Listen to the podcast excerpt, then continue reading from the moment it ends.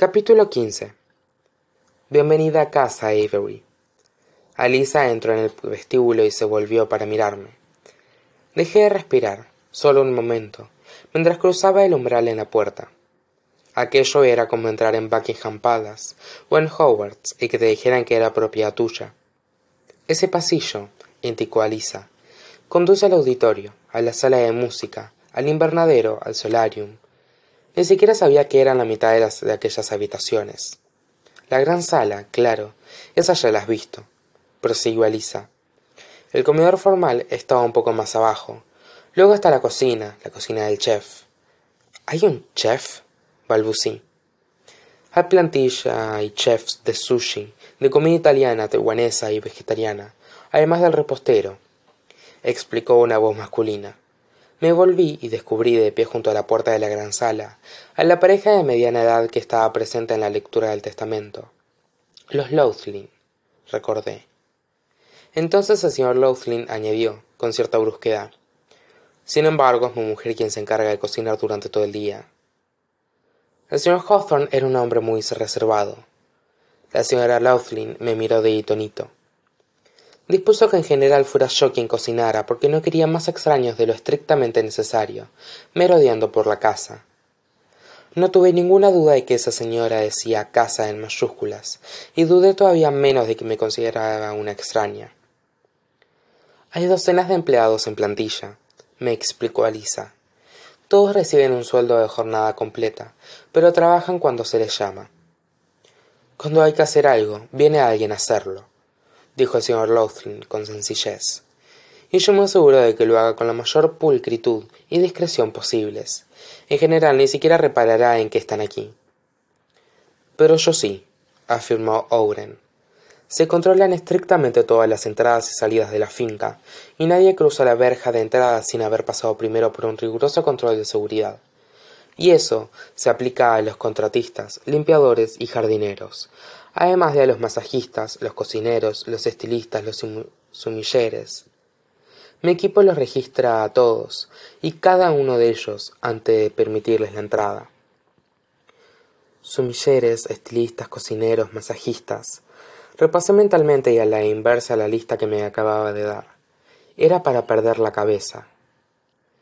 Los equipamientos deportivos están al final de este pasillo, prosiguió Alisa, recuperando su misión de guía turística. Hay canchas de baloncesto y de racquetball. Un rocódromo, una bolera. ¿Una bolera? repetí. Sí, pero solo tienen cuatro pistas, me aseguró Alisa, como si fuera normal tener una bolera pequeña en casa. Todavía intentaba formular una respuesta apropiada cuando la puerta principal se abrió detrás de mí. El día antes, Nash Hawthorne me había dado la impresión de que se largaba de allí, y sin embargo ahí estaba. Vaquero motero, me susurró Livia al oído. A mi lado, Alisa se puso tensa.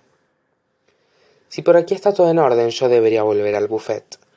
Se metió una mano en el bolsillo de la americana y me entregó el móvil nuevo. He guardado mi número, el del señor Laughlin y el de Owen. Cualquier cosa nos llamas. Se marchó sin dirigirle la palabra a Nash, y él la observó mientras se iba. Más le vale vigilar con esa, aconsejó la señora Laughlin al mayor de los hermanos Hawthorne, en cuanto se hubo cerrado la puerta. No hay mayor peligro que el de una mujer despechada. Aquello me ilustró. Alisa y Nash, pensé. Mi abogada me había advertido que no debía enamorarme de un Hawthorne, y cuando me había preguntado si alguno de ellos me había arruinado la vida, y yo le había contestado que no, su respuesta había sido que afortunada. No vaya usted a pensar que Lily se ha asociado con el enemigo, le dijo Nash a la señora Laughlin. Avery no es la enemiga de nadie. Aquí no hay enemigos. Esto es lo que él quiso. Él, Tobias Hawthorne, incluso muerto tenía más poder que los vivos. Avery no tiene la culpa de nada, intervino Libby. No es más que una niña. Nash se fijó en mi hermana, y casi pude notar cómo ella intentaba hacerse invisible. Observó el ojo morado que se escondía detrás del flequillo de Libby. ¿Qué ha pasado aquí? preguntó en un susurro.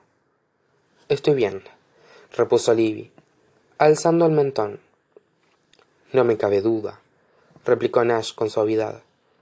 pero si quieres darme algún nombre estaré encantado.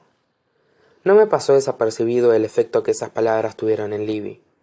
No estaba acostumbrada a que nadie, aparte de mí, estuviera de su lado. Libby, la llamó Oren. Si tienes un momento, me gustaría presentarte a Héctor. Será él quien se encargue de tu seguridad. Avery, puedo garantizarte que Nash no te matará con un hacha ni tampoco permitirá que nadie te mate con un hacha mientras yo no estoy. Aquello arrancó una recita a Nash, y yo fulminé a Oren con la mirada. No hacía falta que gritara a los cuatro vientos que no confiaba en ellos.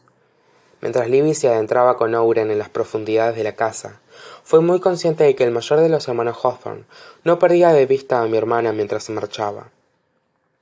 Déjala en paz, le advertía Nash. Eres protectora, comentó Nash, y pareces el tipo de persona que no teme jugar sucio. Si algo respeto, es la combinación de ambas características. Se oyó un estallido y un golpe a lo lejos.